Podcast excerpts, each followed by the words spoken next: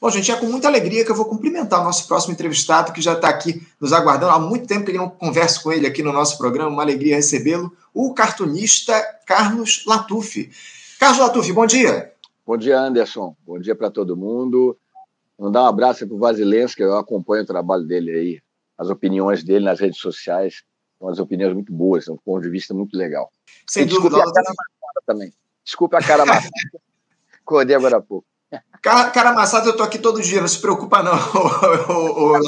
A gente apresentando o programa de manhã, participando, não tem jeito. Mas eu agradeço muito, Latuf, uma honra, uma alegria conversar com você aqui novamente no Faixa Livre. Há muito tempo que a gente não dialogava aqui no nosso programa. Obrigado por você se dispor a fazer esse diálogo aqui com a gente, Latuf. E o, o tema que a gente tem hoje para tratar, infelizmente, não é lá dos melhores, né, Latuf? Porque o, o ser humano, ele é capaz de produzir coisas incríveis, né, de realizar grandes feitos, especialmente quando ele se expressa pela arte, como você faz aí através dos seus desenhos, enfim. Mas, infelizmente, Olatuf, nós também conseguimos, na mesma medida, talvez, produzir horror, medo, dor, situações que nos fazem questionar o verdadeiro sentido da nossa existência. E é isso que esse conflito lá no Oriente Médio tem produzido. Imagens que não saem das nossas mentes, reproduzidas à exaustão e repetidas dia após dia. Eu imagino que para você, como artista que tem a sensibilidade um pouco mais aflorada do que nós, seja um martírio ainda maior.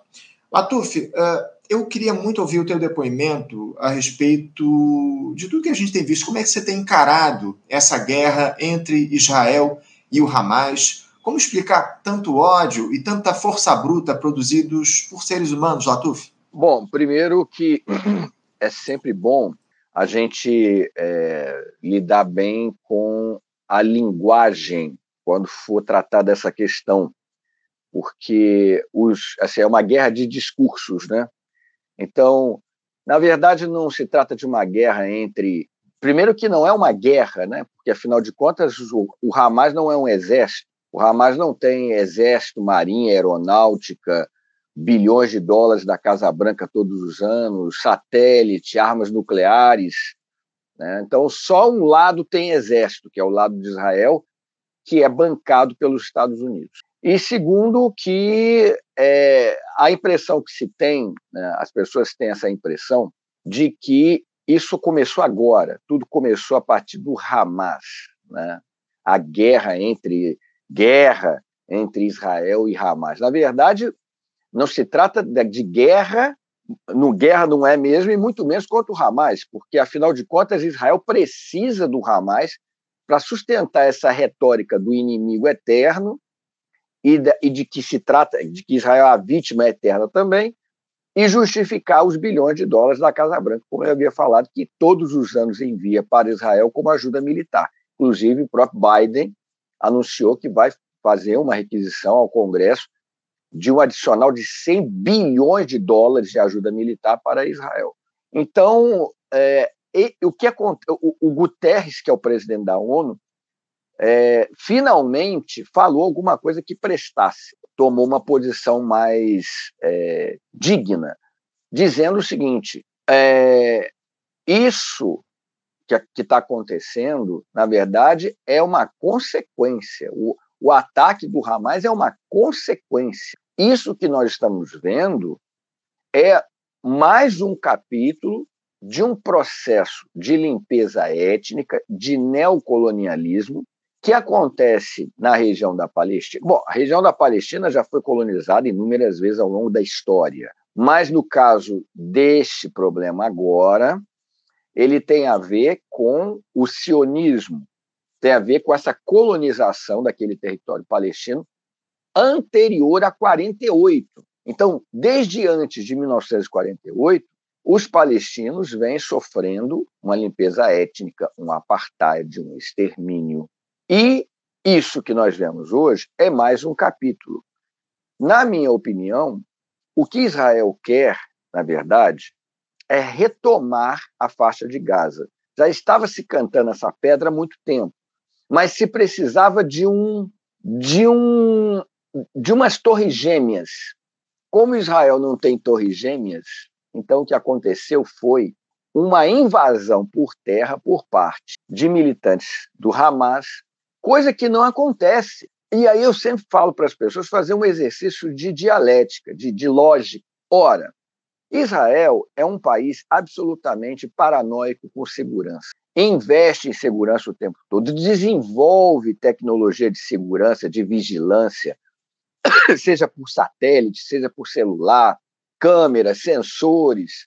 Né? Tem um dos exércitos mais poderosos do Oriente Médio, se não, se não for o, ma o maior, mais bem equipado, então, tem é, uma tecnologia avançada militar, tem duas fronteiras sensíveis, que é com o Líbano e com Gaza. Como é que militantes conseguem derrubar é, cercas com pá mecânica, com, com retroescavadeira, conseguem tranquilamente atravessar aquela região fortificada, aquela fronteira fortificada, sem nenhuma reação sem soldados atirando contra eles, sem tanques atirando contra eles. Naturalmente, quem lida com essa questão como eu, desde 98, quando estive na Cisjordânia, sabe que ou já houveram vários protestos em Gaza na fronteira, diante daquele muro, diante daquela cerca. E foram inúmeros os manifestantes e até paramédicos que foram fuzilados por snipers israelenses.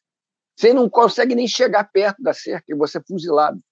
E aí, de repente, acontece essa situação, que era justamente o que Netanyahu precisava para desviar o foco da opinião pública, inclusive dentro de Israel, que estava protestando as milhares às ruas por conta das medidas impopulares que ele tem tomado, visando o controle do judiciário, e não só isso, mas implementar essa retomada. E aí, com essa ação é, é, ousada, espetacular do Hamas, serviu e tem servido de argumento para que ele bombardeie dia e noite a faixa de Gaza, é, retome o território, inunde a imprensa, o mainstream media, com mentiras, com fake news, como o caso das, das 40, dos 40 bebês decapitados, né? da, da, do, do, bombardeio que acontecia no hospital Arli Arab Hospital, que haviam dito que foi o Hamas, que foi a Jihad Islâmica, ou seja, cheio de fake news, a máquina de fake news do bolsonarismo, que é alinhada a Israel, Bolsonaro é, é aliado de Israel, está a serviço dessa, dessa, dessa propaganda israelense. Então, e nada disso é informado à opinião pública pela imprensa, porque a grande imprensa, a chamada grande imprensa, ela é alinhada com os Estados Unidos, alinhada com o Ocidente, e está repercutindo as fake news do governo israelense. É uma verdadeira, um verdadeiro. Eu costumo dizer que se a imprensa no Brasil é, é, é, um puxadinho da Casa Branca, agora é um puxadinho da Casa de Washington e de Tel Aviv também. Muito bem lembrado, muito bem colocado. A imprensa tem um papel fundamental na, na divulgação desses discursos falaciosos em relação ao caráter desse conflito, que você coloca muito bem, né, Latuf? Chamar isso é, de guerra, acima de tudo, é, de alguma forma, errôneo, no sentido de que o que a gente observa, já há muitas décadas, na verdade, é um regime de apartheid que o Estado de Israel coloca em relação aos palestinos. Latuf, como é que é, é, é possível classificar o que o Estado de Israel tem feito hoje contra a Palestina? Você que tem origem libanesa, inclusive, vê seus irmãos lá no Oriente Médio se digladiando aí nessa, nesse conflito, que passa por ocupação de território, por conquista de poder, enfim, é, por negar, especialmente pela negação do direito à existência soberana de um povo. É, como é que você classifica o que o Estado de Israel tem feito? E, e, você ainda tem relações lá com aquela região? Qual é o sentimento diante de tudo isso? É, bom, o que acontece lá é limpeza étnica, realmente. O que Israel quer é implementar o, o, princípio sionista da criação do Estado judeu único, né? supremacista. Então, eu costumo dizer que nos tratados sionistas não diz que vai ter dois estados, um estado. Aliás, eles nem se falam, eles nem citam palestino como palestino, são árabes, né? Não existe um, um estado para árabes e judeus, não existe. É um estado só para os judeus, porque o sionismo é uma, é uma linha de pensamento que diz o seguinte: aquilo ali é uma terra eminentemente judaica, não passou nenhum povo por ali. E os que passaram invadiram terra que sempre foi é, do povo hebreu, né? e inclusive tem um, o que seria um respaldo das escrituras sagradas. Então tem um quê também religioso, né? É um movimento nacionalista e é um movimento religioso, né? De retomar aquilo que sempre foi deles, né? Desde os primórdios da, da Torá, da Bíblia, etc. Então, na prática, trata-se de colonização. O, os, os, os eh, refugiados de guerra da Segunda Guerra que, graças ao sionismo, migraram aos milhares fugindo do, do, do massacre nazista na Europa. Para a Palestina, é, eles, diferente da Golda Meir, que dizia que era um povo, um, uma, uma, terra sem povo para um povo sem terra, eles chegaram lá e encontraram comunidades árabes vivendo lá, inclusive vivendo em, em, em, em comunhão, né, em, em equilíbrio com os judeus que haviam lá que moravam lá, as comunidades judaicas que haviam lá no Oriente Médio, diferente desses judeus da Europa. E esses judeus da Europa sionistas, eles vinham com um plano muito claro: vamos, vamos nos instalar aqui, vamos é, instaurar aqui o Estado judeu, né, o Estado de Israel. E, claro, tinham né, na população árabe que lá vivia um obstáculo. E esse obstáculo foi removido em muitos casos. Houveram aldeias inteiras que foram varridas do mapa. Eu, quando tive lá em 98, vi lugares descampados que não tem nada, nada, nada, nada, somente pedras brancas. E aquelas pedras brancas são resquícios de casas que haviam ali palestinas que foram destruídas por grupos terroristas como Irgun Haganah Stern Gang. Grupos esses cujos os, os membros, com a fundação do Estado de Israel, seriam parte do governo, seriam parte das Forças Armadas, ou seja, Israel, que tanto aponta o terrorismo do Hamas, foi fundado na base do terrorismo. Né? Vale dizer que o primeiro caminhão-bomba que foi detonado no Oriente Médio foi por parte dessas milícias judaicas é, foi a explosão do caminhão-bomba no hotel King David, onde haviam tropas britânicas, na época era um protetor, a Palestina um protetorado inglês. Então, é, o terrorismo é, da, dessas milícias converteu-se no terrorismo de Estado.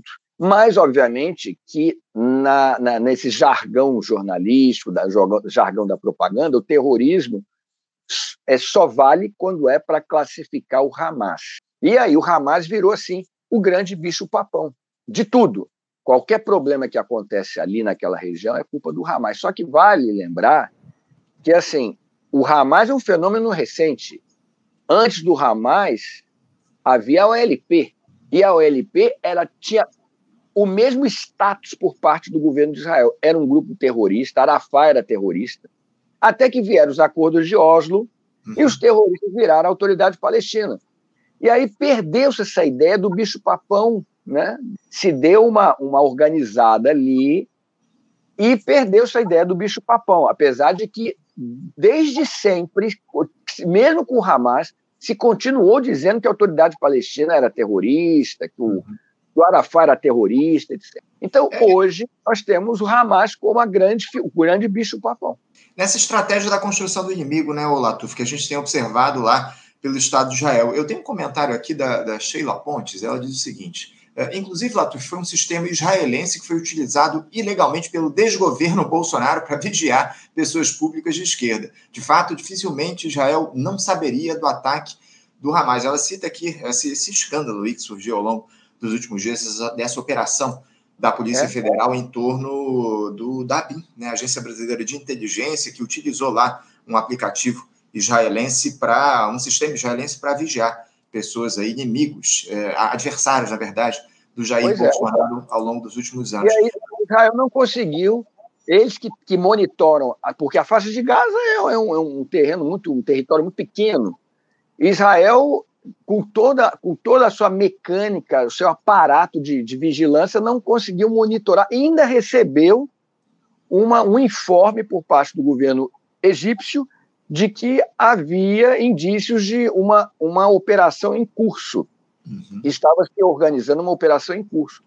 O que lembra também o Fahrenheit 9/11, um filme do, do Michael Moore, em que ele mostra que a Condoleezza Rice, que era, na época do governo Bush, a secretária de Estado, ela recebeu um informe da CIA de que havia indícios que haveria estaria se planejando um ataque com aviões nos Estados Unidos. Então a pergunta que se faz é: quem ganhou com o 11 de setembro o ataque às Torres Gêmeas nos Estados Unidos e quem ganhou com a, a, a essa incursão do Hamas em território é, israelense ali naquelas, naquela, naquela fronteira? Quem, quem ganha com essa invasão? Né? Quem está ganhando agora são os palestinos? Certamente não. O, o, o Latuf, é fato que um dos principais beneficiados em todo esse cenário de conflito é a indústria bélica estadunidense. A gente não, não tem dúvida em negar essa, essa questão. Os Estados Unidos, o, o pessoal lá os, que produz armas, bombas nos Estados Unidos, estão ganhando uh, milhões, bilhões uh, diante desses conflitos na Ucrânia, também agora lá no Oriente Médio, enfim, as ações dessas empresas eh, elevaram, aumentaram enormemente, se valorizaram enormemente nos últimos dias, enfim. Ô Latuf, essa, essa postura ofensiva do Hamas uh, atacando Israel se, se, justifica diante desse apartheid que o povo palestino enfrenta? O, o, o, enfrentamento é a única alternativa diante da indiferença das lideranças israelenses em torno do drama palestino? O, olha só, vamos, o Anderson, vamos, vamos fazer aqui um, um, uma, uma metáfora. Digamos que alguém invada a sua casa, uma pessoa armada invada a sua casa. Como é que você reage? Bom, é, você tem recursos, né? Você tem, você liga para a polícia, né? Você alerta os vizinhos, você grita por socorro, é, você reage, né? Se você tiver uma arma em casa, você reage ou mesmo se não tiver uma arma de fogo em casa, você reage, a reage com uma faca, um pedaço de pau, reage. Tem um cachorro, alguma reação vai ter. Bom, no caso da Palestina, quando o palestino ele tem as suas casas, como no caso da Cisjordânia, tem as suas casas tomadas por colonos israelenses. Tomadas mesmo, tomadas. Os caras chegam lá, agora isso aqui é nosso. Os caras chegam tudo armado, agora isso aqui é nosso. As casas demolidas, os seus territórios tomados e neles construídos assentamentos judaicos. A quem você recorre? Você liga para quem? Se você está na Cisjordânia, para quem você liga? Para a autoridade palestina. A autoridade palestina tem um corpo policial que não faz absolutamente nada a não ser servir, trabalhar junto com a polícia israelense. Inclusive, a polícia é, palestina ajuda Israel a capturar membros da resistência palestina na Cisjordânia. Colabora. Então, você vai ligar para a autoridade palestina? O corpo policial deles não vai te ajudar. Você liga para a polícia israelense? A polícia israelense está do lado dos colonos. Os colonos, na grande maioria, eles estão todos armados, né? mas eles vão com apoio do exército. O exército está lá para apoiá-los. Então, você não pode ligar para a polícia palestina, não pode ligar para a polícia israelense. Você pode contar com os vizinhos? Não, eles estão na mesma situação. Você pode contar com os países árabes? Os países árabes já deram as costas para os palestinos há muito tempo. Eles estão mais preocupados em processo de normalização com Israel para ganhar as benesses dos Estados Unidos. Porque se você agrada a Israel, você agrada os Estados Unidos. Então, países como Marrocos, Sudão, Bahrein, né, agora estava se tentando costurar uma aliança com a Arábia Saudita, eles estão de olho nas benesses que a Casa Branca pode proporcionar. Você vai, vai reclamar para quê? Para a ONU? A ONU, e nada é a mesma coisa. A ONU que foi criada depois da Segunda Guerra para mediar conflito não media nada, está completamente engessada. Então, para quem você recorre? Você não tem outra alternativa a não ser a resistência armada. Não existe outra possibilidade. Então, o que restou aos palestinos é única e exclusivamente a resistência armada, porque se não for isso, eles não têm a quem recorrer. Os palestinos estão lutando pela sobrevivência. Evidentemente que você tem uma pauta de soberania, uma, uma questão de identidade, né, de, de, de, lutar pelo, sua, a sua, é, pelo seu Estado, pelo seu território, mas é uma, uma luta por sobrevivência. Porque o que está acontecendo, se você vê o mapa de 48 para cá, você vê que os territórios palestinos estão cada vez minguando mais.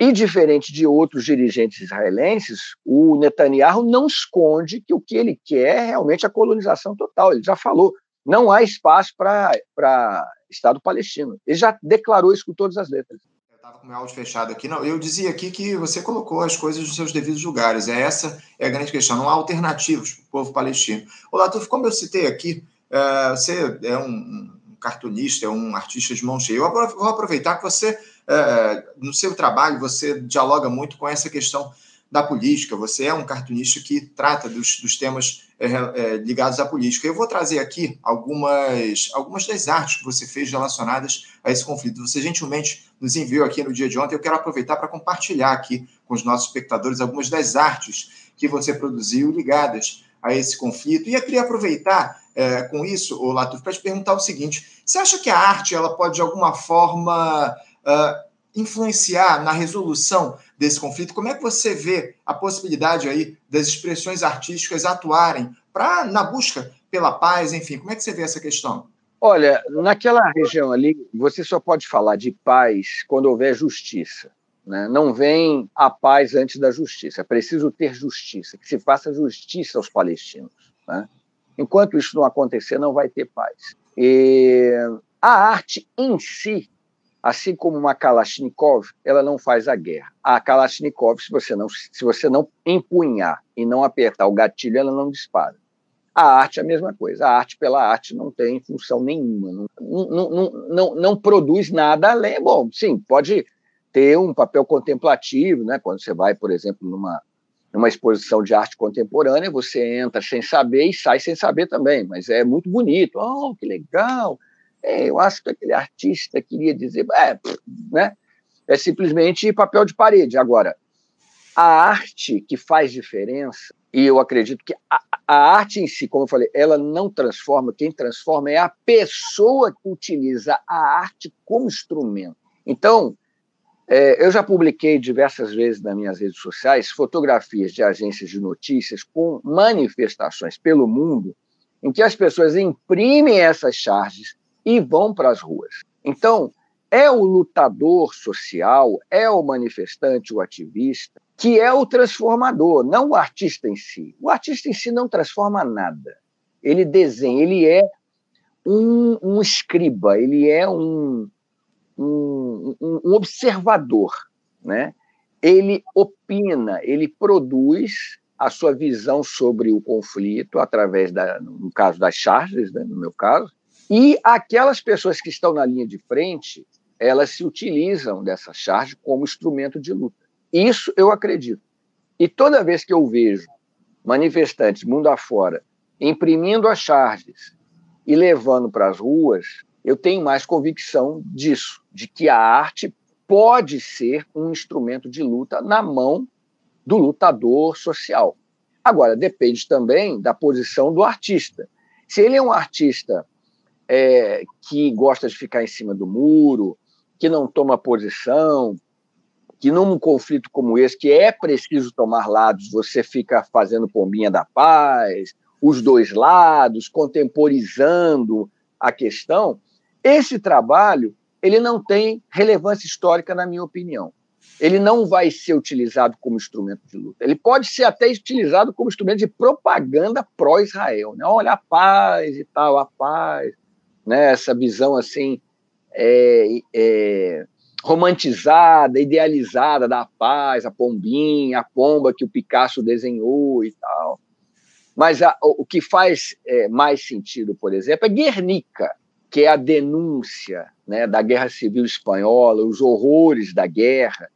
Então, eu entendo que a minha linha de trabalho é essa, da, da denúncia de mostrar aquilo que a, o mainstream media não mostra e servir esse trabalho servir como instrumento de luta na mão do manifestante. É isso, denunciar e oferecer instrumentos justamente para que as pessoas se manifestem, para que elas se manifestem e para que elas entendam de fato o que está colocado, especialmente nesse conflito lá entre israelenses e, e palestinos. Eu estou colocando aí uma série de imagens aqui, uma série de charges que você tem produzido para veículos da mídia alternativa em especial, enfim, é, são desenhos de altíssimo nível, são cartoons de muita qualidade que você evidencia exatamente o que está posto lá é, nesse, nesse, na, na, na, região do Oriente Médio, nessa, nesse verdadeiro massacre que o povo palestino tem sofrido ao longo desses últimos anos, enfim, é ao longo dessas últimas décadas. Essa é que é a grande verdade. Latuf, uh, eu tenho aqui uma última pergunta de uma espectadora nossa que ela mandou para você. Ah, deixa, eu, deixa eu até tentar localizar aqui, porque eu acabei me perdendo aqui. É, eu, eu, vou, eu vou buscar aqui, mas é, é uma pergunta no seguinte sentido. Você tem é, sofrido ameaças, Olatuf, a partir da tua atuação corajosa no sentido de denunciar o que está acontecendo lá no Oriente Médio e outra. É, a gente teve um episódio aí recente, na última semana, na verdade, onde o presidente da, o presidente Hélio Doyle, presidente da EBC, acabou demitido depois de ele compartilhar, inclusive, uma frase que você publicou nas suas redes sociais, né? Um episódio que ganhou muita repercussão. É, o, que você escreveu foi o seguinte: abre aspas, não precisa ser sionista para apoiar Israel. Ser idiota, ser um idiota é o bastante. Fecha aspas. Após essa publicação, o governo Lula exonerou o Hélio Doyle lá da presidência da EBC. Eu queria, eu queria que você falasse um pouco sobre como é que você recebeu essa notícia, se você considera que houve um exagero da gestão Lula uh, ao, enfim, ao demitir o Hélio Doyle da presidência da EBC, enfim, numa situação em que ele se apenas se colocou ao lado da causa palestina. Como é que você vê essa questão que acabou envolvendo seu nome? É, pois é. Eu acho sensacional, né? Eu não estou fazendo nada e as coisas acontecem mesmo, assim, a minha revelia, né? Eu publico alguma coisa, às vezes não esperando que vai dar uma grande repercussão e acaba acontecendo isso. Eu, eu lamento que o Hélio Doyle tenha perdido o seu, o seu trabalho por conta disso. Não é nenhuma surpresa. Ao longo dos anos, é, militando a favor da causa palestina, já vi muita gente perder é, cargos é, lá fora, principalmente, por conta de, depo, eh, de depoimentos, de, de, posturas a favor é, dos direitos humanos dos palestinos, a favor da soberania palestina. Então, assim, essa, esse lobby pró-Israel, né, Israel e seus prepostos, seja no Brasil e fora do Brasil, eles estão sempre ali à espreita, né? Eles fazem sempre aquela aquele escaneamento das redes sociais, né, para saber quem está apoiando a causa palestina, quem deu alguma declaração, para fazer pressão né, contra essa pessoa, acusá-la de ser antissemita. Né, esse é o, o, o, a, a, o rótulo favorito do lobby pró-Israel, é dizer que é, quem apoia a, a, independência da Palestina, dos palestinos, o Estado independente palestino, é um antissemita. E eu me solidarizei com, com Hélio Doyle, né, e, e reiterei, né, reiterei que não só idiota, mas também desonesto, canalha, quem apoia o que nós estamos vendo hoje. Né? Hoje, hoje é assim, é, é, é a situação mais agudizada, mas assim, antes desse, desse, dessa história toda, esse embrólio todo, não tinha praticamente um dia que eu não via fotos né, principalmente agora, nesse novo governo Netanyahu, não tem praticamente um dia que eu não via fotos na minha timeline do Twitter de jovens assassinados pela, pelo exército de Israel, pelo exército, pela polícia.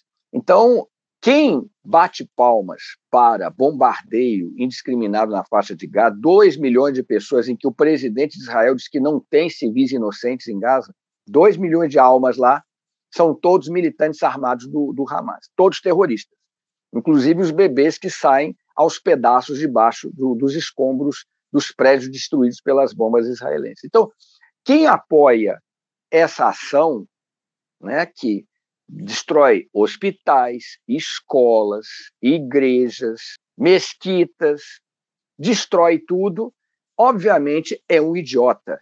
E, mais do que isso, né, é um cúmplice do genocídio. Então, é, o, o, o Hélio Doyle pagou um preço alto por ser uma pessoa coerente com a sua história, com a sua consciência, é, um, é uma pessoa corajosa e, obviamente, que o governo agiu errado. Ele tem direito a se expressar, sim.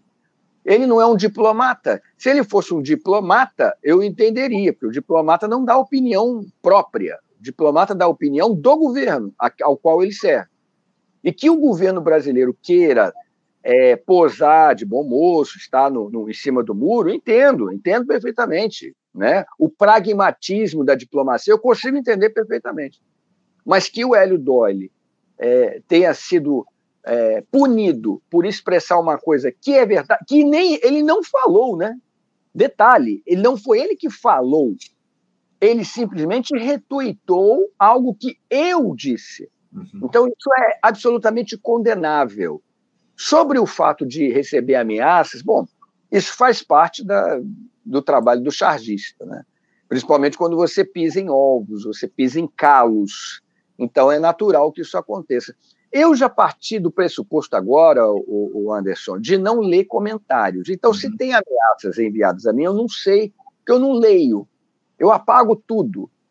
Porque é a melhor maneira de você lidar com os haters, né? É você não ler comentário, é fechar para comentário, você desidrata o hater. Ele perde a graça, porque a graça dele é saber que você leu é fazer um print, você responde, ele faz um print, divulga nas redes, olha, o Latuf respondeu, kkkk, é isso, é o pessoal retardado. Então, se você fecha para comentário, não tem reação por parte deles, eles ficam sem saber o que fazer, né?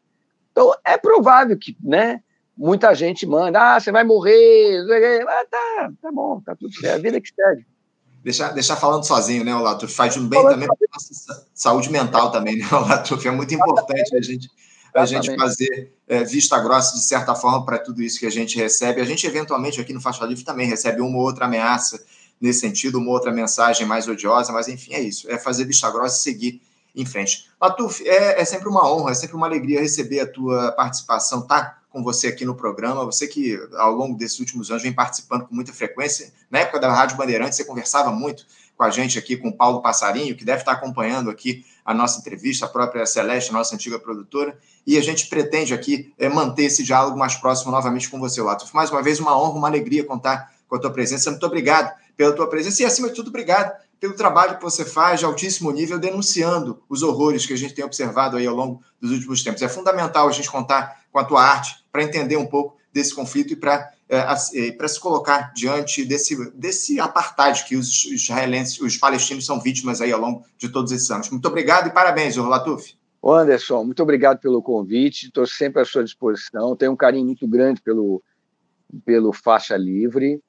É, eu lembro desde a época do Ricardo, né? Ricardo do Bueno, né? Ricardo, eu lembro disso, ó, tem muito tempo.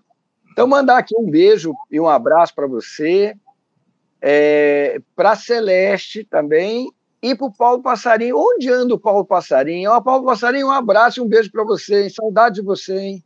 O Paulo Passarinho, desculpa até interromper, ele está sempre aqui conversando com a gente em diálogo, ele participa, inclusive, eventualmente, das nossas discussões é, no grupo aqui que a gente tem no WhatsApp, a gente está sempre conversando, ele me ajuda muito, inclusive, até hoje, nessa discussão, e, inclusive, eu não sei se ele entrou em contato contigo, mas ele me pediu o teu número essa semana para conversar contigo. Muito provavelmente ele vai mandar uma mensagem para você em breve, tá bom? Tá ótimo. tá ótimo. Eu espero que ele não tenha se aposentado, né?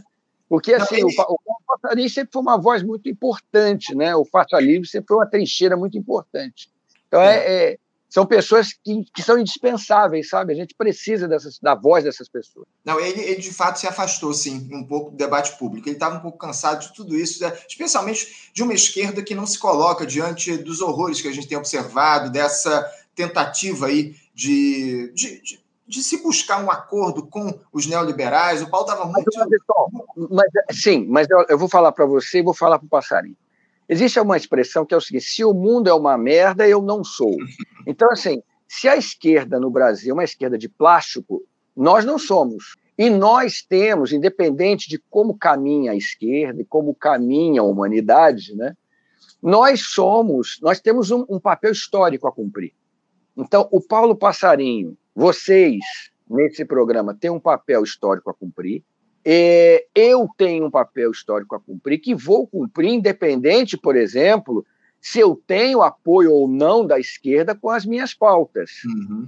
Então, obviamente, que haverão muitos, inclusive da esquerda, que vão me acusar de ser antissemita, vão me acusar de ser apoiador do, do antissemitismo, do, é, do, do, do terrorismo, né? Nós vamos ter uma esquerda banana.